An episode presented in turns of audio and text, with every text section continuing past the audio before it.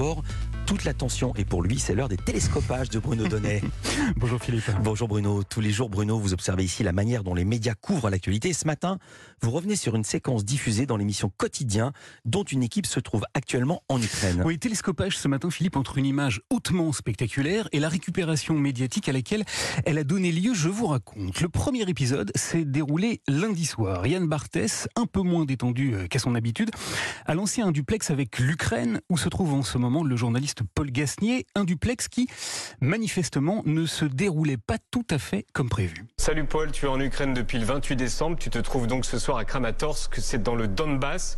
Tu étais en place en fait il y a quelques minutes pour tout dire euh, pour le duplex et il y a eu beau, euh, plusieurs explosions à côté de vous. Qu'est-ce qui s'est passé? Alors ce qui s'est passé, Yann Barthès ne l'a pas vu, pas tout de suite en tout cas, car l'explosion qu'a vécu son confrère s'est déroulée pendant qu'il se mettait en place pour son duplex et qu'il attendait d'intervenir en direct. Lorsqu'il est apparu à l'antenne pour la toute première fois, Paul Gasnier s'est donc contenté de raconter ce qu'il venait tout juste de vivre. Il y a eu une très forte explosion derrière nous.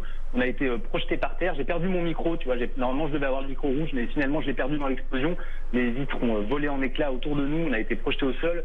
Mais ces images de l'explosion dans la régie de l'émission euh, Quotidien, on les a bel et bien vues, vues et donc, quelques minutes après les tout premiers échanges entre Yann Barthès et Paul Gasnier, la séquence a été diffusée. On y voit le journaliste debout, micro en main, lorsque tout à coup, quelques mètres seulement derrière lui, un gigantesque éclair vient envahir l'image et l'on entend ceci.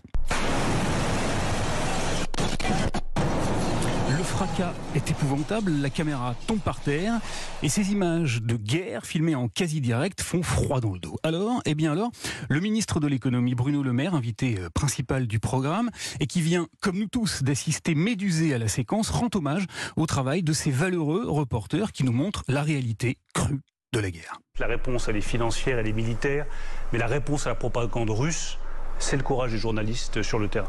Voilà, le ministre évoque la manière la plus efficace de tordre le cou à la propagande russe et le premier épisode se termine sur ces mots. Mais un second épisode édifiant s'est déroulé hier, car figurez-vous Philippe que les images de cette terrible explosion eh bien, elles sont devenues virales. Elles ont été multidiffusées sur les réseaux sociaux et dans les médias, à la fois en Ukraine, mais surtout en Russie.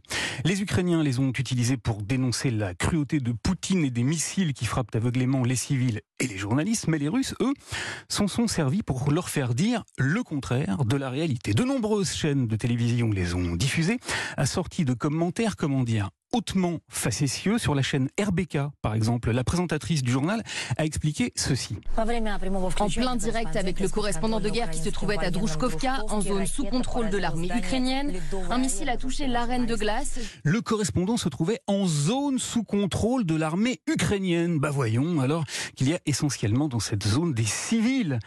Et mieux encore, du côté de la chaîne REN TV, on a opté pour un commentaire encore plus arrangeant. Une frappe contre l'armée ukrainienne diffusée en direct par la télé française. Voilà, ici, on n'a pas hésité à nous vendre une frappe contre l'armée ukrainienne alors que le missile s'est abattu sur une patinoire et qu'il a soufflé un hôtel. Consternante séquence de récupération euh, médiatique où l'on mesure, Philippe, combien même le fameux courage des journalistes sur le terrain, évoqué avant-hier par Bruno Le Maire, n'est malheureusement plus suffisant pour tordre le cou à une propagande très rodée dont le cynisme est sans limite. Merci beaucoup Bruno Donnet. À demain.